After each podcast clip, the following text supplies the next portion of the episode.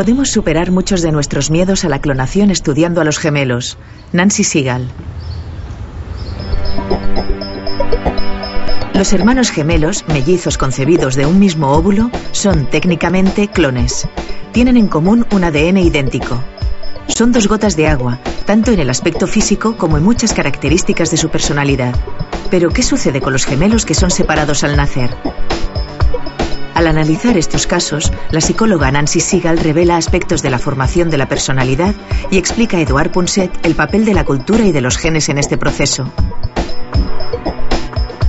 Además, en su sección, Elsa Ponset indaga sobre las fuentes culturales e innatas de la creatividad.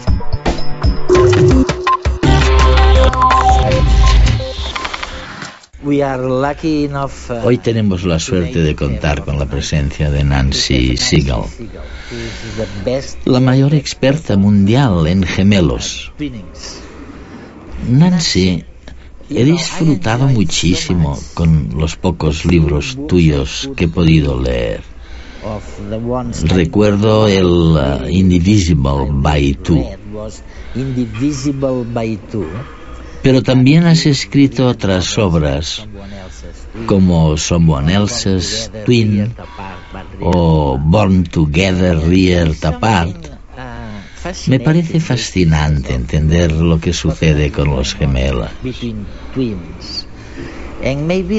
Tal vez la mejor manera de presentarles el tema a los telespectadores sea a través de alguno de los recuerdos que has plasmado en tu libro. Uh, el primero, el primero tiene que ver con dos gemelos que nacieron a la vez pero se criaron separados. Uh, dos gemelos monocigóticos que crecieron lejos el uno del otro. Resulta que ambos se hicieron bomberos. Sí, sí, claro, Mark y Jerry. Se conocieron por primera vez a los 31 años. Resulta que los dos eran bomberos voluntarios. Ambos medían casi dos metros. Eran calvos, llevaban bigote y cinturones con hebillas grandes y llaves colgando, pero su principal peculiaridad era que agarraban la lata de cerveza con el dedo meñique por debajo. Con el meñique. Sí, lo cual nos plantea todo tipo de preguntas fascinantes. ¿Cómo es posible que estos gemelos llegaran a hacer cosas tan parecidas si se habían criado separados toda la vida? Se podría sugerir que les gustaba sostener la lata así porque les resultaba agradable. Tal vez les recordaba el momento en el que se les había formado la mano, los aspectos genéticos relacionados, o quizás les gustaba tantísimo la cerveza que no querían derramarla. Sea como sea, abre explicaciones que antes desconocíamos y que no están ahí por casualidad, sino por un motivo. ¿Qué es lo que nos configura? ¿Nuestros genes o nuestro entorno? El enigma puede resolverse gracias a historias de gemelos que, por error, son separados al nacer. Imagina que esto ocurre y que dos niños, que no son hermanos siquiera, crecen juntos como supuestos gemelos. ¿Compartir el entorno hará que se parezcan de alguna manera? En absoluto. Los niños son cada vez más diferentes. Desarrollan distintas personalidades, aficiones y objetivos vitales. Muchas veces el que procede de otra familia puede recibir y dar amor y ser feliz, pero se siente raro. No solo no se parece a su hermano, tampoco a sus padres, no acaba de encajar. Pero, ¿qué pasa con el gemelo que se extravió al nacer? ¿Qué ha sido de él? Él también ha crecido con una familia que no es la suya. Aunque puede sentirse querido, ha desarrollado una personalidad propia, ajena a ese entorno, y se siente extraño. ¿Y si se encuentra con su gemelo? ¿Qué ocurrirá? ¿Se parecerán o serán también distintos entre ellos? Esto es lo que se quiso descubrir en un estudio llevado a cabo durante 20 años en Estados Unidos. Los investigadores rastrearon hasta encontrar 137 casos de gemelos separados al nacer y que se habían reencontrado años más tarde. Además de comparar sus rasgos físicos y sus cerebros, los gemelos tuvieron que responder a más de 15.000 preguntas y test relacionados con su personalidad, estilo de vida, felicidad, actitud vital y coeficiente intelectual. Y la conclusión fue que, a pesar de haber crecido en entornos distintos, su grado de similitud era el mismo que el de los que habían crecido siempre juntos.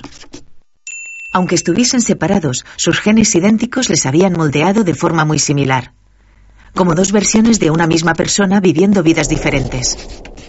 Así pues, la genética resulta más importante que el ambiente a la hora de definir quiénes somos.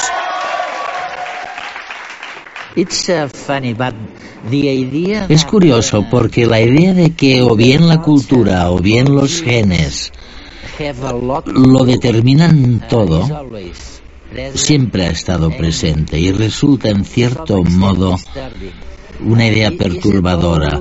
¿Se debe todo a los genes? No hay ninguna conducta que se deba completamente a los genes. Incluso los gemelos idénticos separados al nacer son diferentes en algunos aspectos, pero se parecen más que nadie. Lo importante es ver que los genes funcionan de un modo probabilístico y no determinístico. Es decir, pueden empujarnos hacia ciertas cosas o apartarnos de otras. Pero en esta vida podemos elegir. Los genes nos harán más proclives a determinadas elecciones que a otras, pero no de un modo determinístico. ¿Y tú conociste a estos dos gemelos? Sí. Mark y Jerry eran increíblemente parecidos cuando los conocí. Y lo sorprendente además es que se llevaban genial, encajaban a la perfección. Esto demuestra que nos gusta estar con aquellos con quienes compartimos ciertas características. ¿Es así? En su caso, era como si se conocieran de siempre. Mark me dijo que era como si hubiera estado 31 años de vacaciones y al encontrarse con Jerry solamente le hiciera falta completar un par de datos. Se comprendían perfectamente. Les encantaba la comida china y la misma cerveza. Les gustaba mucho el fútbol. Les apasionaba la música, pero a uno le iba más el rock and roll y a otro la música country. Y los separaron al nacer. No se vieron durante 31 años. Es fascinante. Increíble. Pero nos dice tanto sobre por qué somos como somos y también sobre por qué nos parecemos a algunos familiares y no a otros, ya que los genes explican por qué algunos de nuestros hijos se parecen y otros no, y por qué algunos se llevan bien con sus hermanos y otros no tanto. Sí, creo que nos ah, haces entender muy bien por qué algunos genes se expresan abierta y claramente mientras que otros permanecen tapados, escondidos. Eso mismo, sí. Los genes se expresan en un entorno y dicho entorno puede modificar la expresión genética.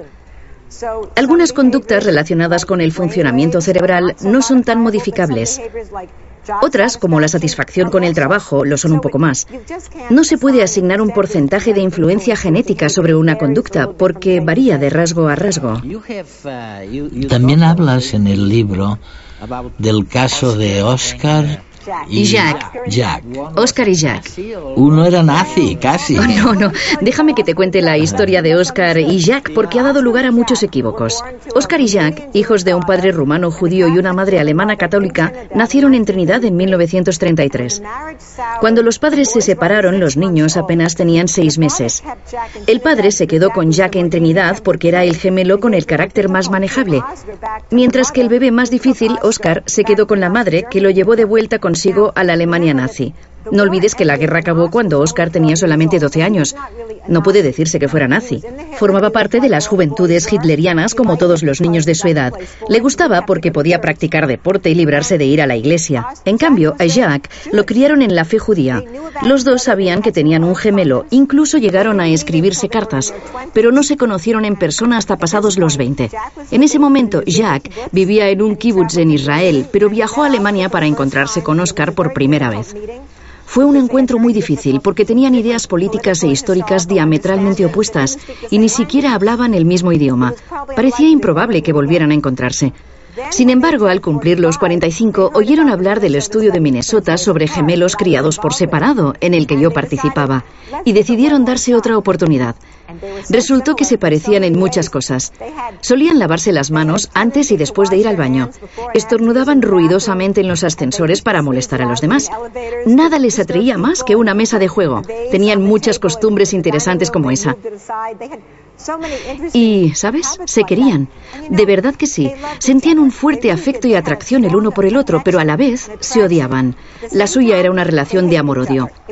La mantuvieron durante siete años, hasta que Oscar falleció en 1997. Lo interesante de estos gemelos es que si se hubiera tratado de cualquier otro judío o cualquier otro ciudadano de la Alemania nazi, probablemente no se hubieran molestado en conocerse. Exacto. Porque iban a hacerlo. Pero como eran gemelos idénticos y estaban tan fascinados con sus similitudes, encontraron la manera de hacerlo. Otra cosa fascinante es que los dos sabían que si se hubieran invertido sus posiciones, habrían acabado siendo el otro, que al fin y al cabo era una versión de ellos mismos. Habrían crecido para convertirse en la persona cuyas convicciones detestaban más profundamente. Me parece fascinante, porque ninguno de nosotros logra verse bajo otro prisma. A lo sumo podemos imaginar vidas alternativas, pero los gemelos criados por separado, como Jack y Oscar, pueden verse realmente de otra manera, como un espejo. Los gemelos idénticos se parecen mucho, casi como dos gotas de agua. Al fin y al cabo son clones, genéticamente iguales. Sin embargo, hay una pequeña parte de ellos que difiere. Algunos rasgos físicos y desde luego bastantes rasgos de personalidad se desarrollan de forma separada, independiente. Y eso es lo que les hace personas distintas. Compartir genes no significa compartir cuerpos o mentes. Más allá de lo que predetermina la biología, el entorno también tiene su papel a la hora de moldear quiénes somos. En este sentido, los estudios hechos con gemelos separados al nacer nos aportan un dato sorprendente. La influencia del entorno no es ejercida mayoritariamente por la familia en que se ha crecido, sino por las experiencias vividas más allá de padres, hermanos y primos. Viajar a otro país, aprender otro idioma, los amigos que uno hace en la vida o las relaciones amorosas que uno experimenta moldean más nuestra personalidad que lo que vivimos en casa. Ahora me gustaría preguntarte sobre ellas. Y es que las veo en, en el libro. Sí. Estas dos niñitas chinas Sí. que son gemelas, pero si lo he entendido bien, siempre se han criado por separado. A las dos chiquitinas de las que hablo en mi libro, Gillian y Lily, resulta que las encontraron y las adoptaron dos familias distintas. Lo que pasó fue que dos parejas de padres que iban en el mismo grupo a buscar a los bebés que les habían asignado, recibieron una fotografía y al verla dijeron, o nos van a dar el mismo bebé por error o tenemos gemelos. Y las niñas eran gemelas. Una de las madres me contactó y la ayudé a hacer las pruebas de ADN para cerciorarse de que las niñas eran gemelas. La madre me contó que había más parejas en la misma situación. Por eso ahora estoy realizando este estudio, el único prospectivo que existe hasta la fecha, un seguimiento de gemelos en el tiempo. Estudio a entre 11 y 12 pares de gemelos chinos separados al nacer y analizo su inteligencia, su personalidad y los cambios en el tiempo. En 1996 nació Dolly, una oveja, una oveja escocesa, que era fruto de un proceso de clonación. Ujú. Sí. Y, todo el mundo, yo incluido, empezó a preguntar cuál era la diferencia, si es que hay alguna, entre la clonación y los gemelos. Y recuerdo que tú saliste re- recordando que en unas declaraciones en las que decías que bueno, que son dos cosas distintas. Corrígeme si, si me equivoco, ¿no? Lo haré. Tú decías que no son tan distintos los gemelos de los clones, ¿no? ¿Cuál es tu idea? Todos los gemelos monocigóticos son clones por definición. Son organismos genéticamente idénticos, mientras que los clones no son gemelos idénticos. Porque los gemelos tienen características únicas. Se forman a la vez, llegan al mundo a la vez, comparten el entorno intrauterino, comparten la cultura en la que nacen. En cambio, los clones tienen un momento distinto de concepción. Llegan al mundo de un modo distinto y no comparten los atributos únicos de los gemelos. Ahora bien, a muchas personas, cuando se plantea la clonación humana, les preocupa que se produzca una pérdida de identidad o algo así. Yo lo que digo es que hay que estudiar a los gemelos idénticos para ver qué sucede. Son el modelo más parecido que tenemos. Y los gemelos se sienten individuos únicos. Sienten que tienen un sentido de identidad propio. De hecho, remarcan las diferencias entre ellos. Otra cosa que he escuchado es, bueno, los padres tendrán expectativas de sus hijos clonados. Esperarán que sean como ellos. Mi respuesta es que hoy en día los padres también tienen expectativas para sus hijos. Además, a los adolescentes les preocupa que nadie les entienda y tal vez el padre de un hijo clonado lo comprenda de maneras que no podamos anticipar. Todos estos argumentos, en mi opinión, sirven para calmar los miedos de la gente. No digo que la clonación esté justificada, lo que digo es que creo que los miedos expresados carecen de fundamento. Y una de las ventajas de los gemelos y de la clonación es que probablemente hace avanzar la ciencia. Eso es. La hace avanzar en su multidisciplinariedad. En efecto, la ciencia avanza, nunca va hacia atrás. Creo que puede haber problemas con la clonación, pero que lo superaremos, ¿sabes? Tenemos que avanzar. No hay más que recordar cuando las mujeres empezaron a plantearse la fecundación in vitro en 1978. A muchos les preocupaba que pudieran destruir las familias. Y ahora esos niños han crecido estupendamente.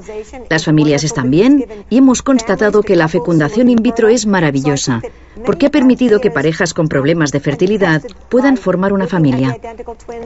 Creo que podemos superar muchos de nuestros miedos estudiando a los gemelos idénticos y simplemente esperando, prestando atención y observándolos. Pero la ciencia va hacia adelante, no hacia atrás. Y si alguien es, pongamos, el único superviviente de su familia y quiere clonarse a sí mismo, ¿por qué no? ¿Acaso ocurrirá algo terrible? Si un padre pasea por la calle de la mano de su bebé clonado, nadie lo sabrá. ¿Quién se dará cuenta? Otra cosa, me han hablado de un programa de televisión que juntó a cuatro parejas de madres e hijas que se parecían muchísimo, lo cual nos brinda otro modelo. Esas madres e hijas estaban la mar de contentas. Les gustaba parecerse, les encantaba. Así pues, podemos ir en esa dirección. Recurrir a los datos, a los casos de la vida real, para ir aportando información sobre los nuevos avances científicos.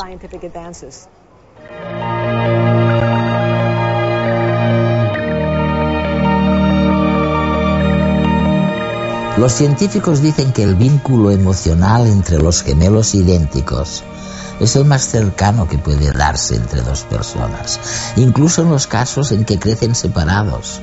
A veces, incluso sin saber de la existencia del otro, cuando se encuentran, hay una conexión, una complicidad que a los demás nos está vedada y nos resulta un misterio y aunque hayan vivido en lugares distintos, en circunstancias y con familias muy diferentes, descubren que son muy parecidos, a veces casi como si fuesen la misma persona viviendo en universos paralelos. Sus historias nos hacen cuestionarnos algo tan importante y a la vez tan frágil como nuestra identidad individual.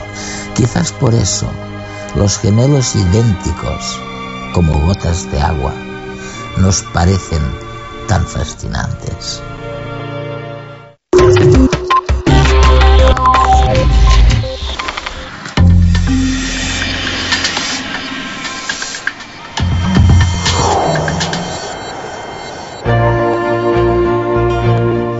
Las investigaciones con hermanos gemelos han propiciado teorías y experimentos que intentan sopesar el peso de la educación frente a la genética en nuestras vidas.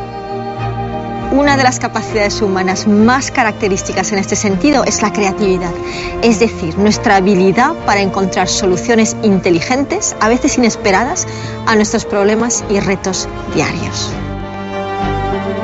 De pequeños somos un torrente de creatividad. Esta capacidad debería mantenerse a lo largo de todas nuestras vidas, ya que cada una de nuestros 100 billones de neuronas puede tener entre 100 y 600 conexiones entre ellas. Una explosión química y eléctrica que nos permite imaginar y crear a cada momento. Pero los estudios sugieren que a medida que nos hacemos mayores, tendemos a reprimir ese torrente mental y creativo. ¿Podemos evitarlo? ¿Cómo funciona nuestra creatividad? Y sobre todo, ¿cómo podemos potenciarla? Para averiguarlo, hemos hablado con Robert Dills, coach y experto en creatividad. Robert, es estupendo tenerte con nosotros. Gracias por estar aquí. Gracias a ti, es un placer. ¿Cuál sería tu definición de creatividad? Si hablamos de la idea de crear, a mí me gusta plantearme también la idea de la recreación.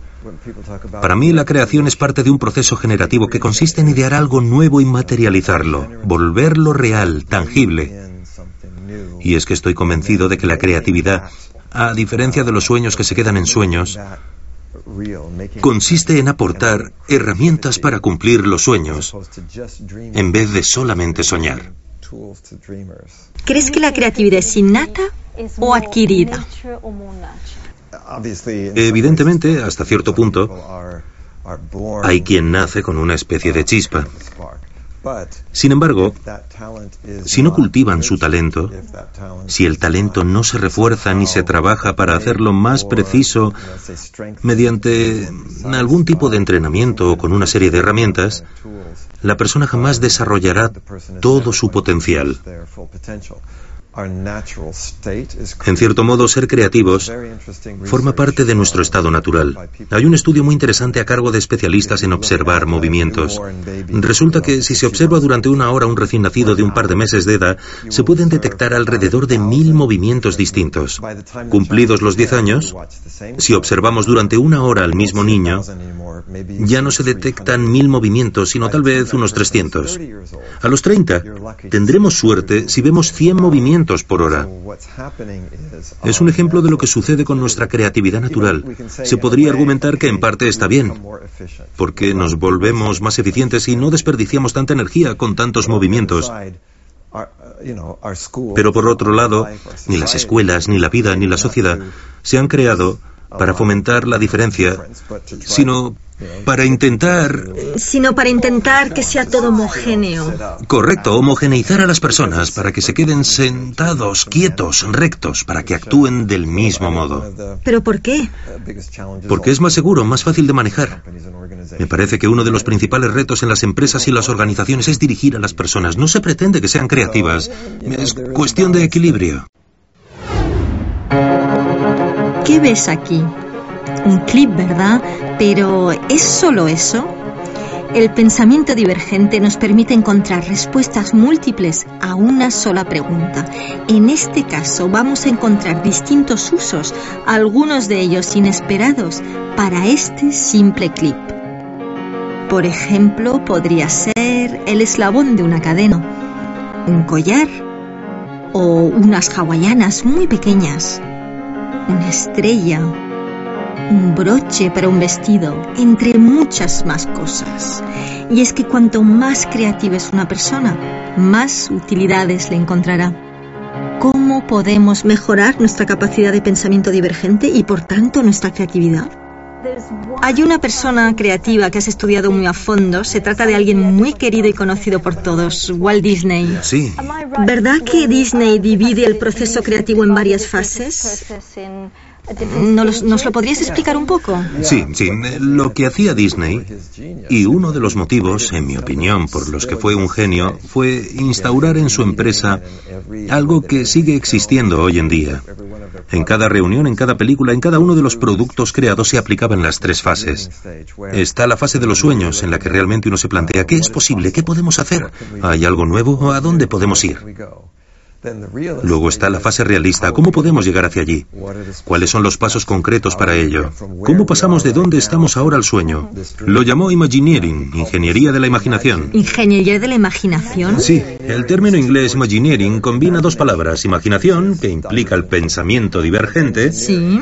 e ingeniería, que es este análisis racional paso a paso. Es decir, trabajar habilidades técnicas. Sí. Para hacer realidad el sueño. Para materializar el sueño. Pero también es necesario que entre luego en juego el crítico, que lo mire todo y se plantee lo siguiente. ¿Falta algo? ¿La idea es suficientemente buena? ¿Se están cumpliendo los requisitos? ¿Se puede hacer a tiempo? El crítico no debe ser destructivo. Esto es muy importante. Cabe decir que el soñador sin el realista y el crítico es solamente eso. ¿Un soñador? ¿Qué crees que le falta normalmente a la gente en esta tríada de soñador, realista, crítico? ¿Y qué perjudica más a la creatividad? Cuando voy a las empresas, muchos me dicen que no les pagan para que sean soñadores, sino para que sean realistas o críticos. Así pues, creo que lo menos desarrollado en nuestras culturas, en nuestras escuelas, en nuestras empresas y en nuestras sociedades es la vertiente soñadora. Disney, por ejemplo, tenía una cosa que creo que todas las familias deberían tener para los hijos y todas las escuelas y las empresas deberían incorporar. El rincón para soñar. ¡Wow! En el rincón para soñar, las imágenes cubren toda la pared y siguen haciéndolo hoy en día cuando planean una película nueva, ya sea de dibujos animados u otro proyecto, se rodean de la idea, está por todas partes, con todos sus colores. Te rodeas de todo ello. Te rodeas del sueño el color, la inspiración. Quiere sentir las imágenes, además de verlas. Se empieza a trazar un plan de acción y se analizan cuáles son los pasos, las escenas principales. Hasta ese momento te has estado concentrando. Ahora te toca ser crítico. Pero solamente en ese momento, ¿de acuerdo? No hay que dejar pasar al crítico al rincón de los sueños para que rompa los dibujos y diga que no van a funcionar. ¿Y cuando le dejamos entrar? Solamente si va a soñar.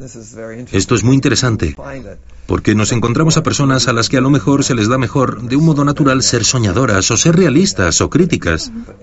Pero todo el mundo puede aprender a ser las tres cosas. Todo el mundo puede mejorar. Por tanto, es muy buena idea dejar entrar a todo el mundo al rincón para soñar. El rincón para soñar lo inventó Walt Disney, pero podemos utilizarlo todos en nuestra vida diaria. Podemos tener un espacio donde temporalmente quede fuera la parte realista y la parte crítica que nos habita. Un espacio donde lanzarnos preguntas sin prejuicios.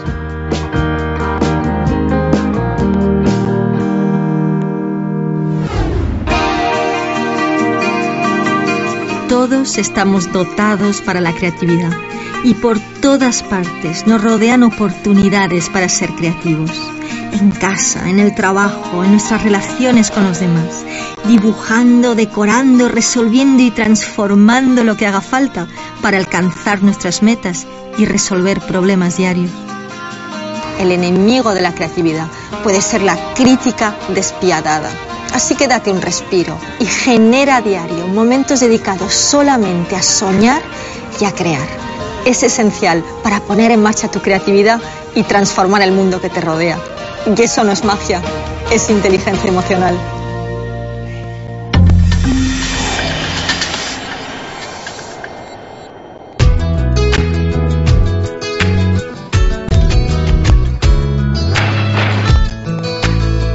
¿Por qué a veces en el vinagre salen moscas pequeñas?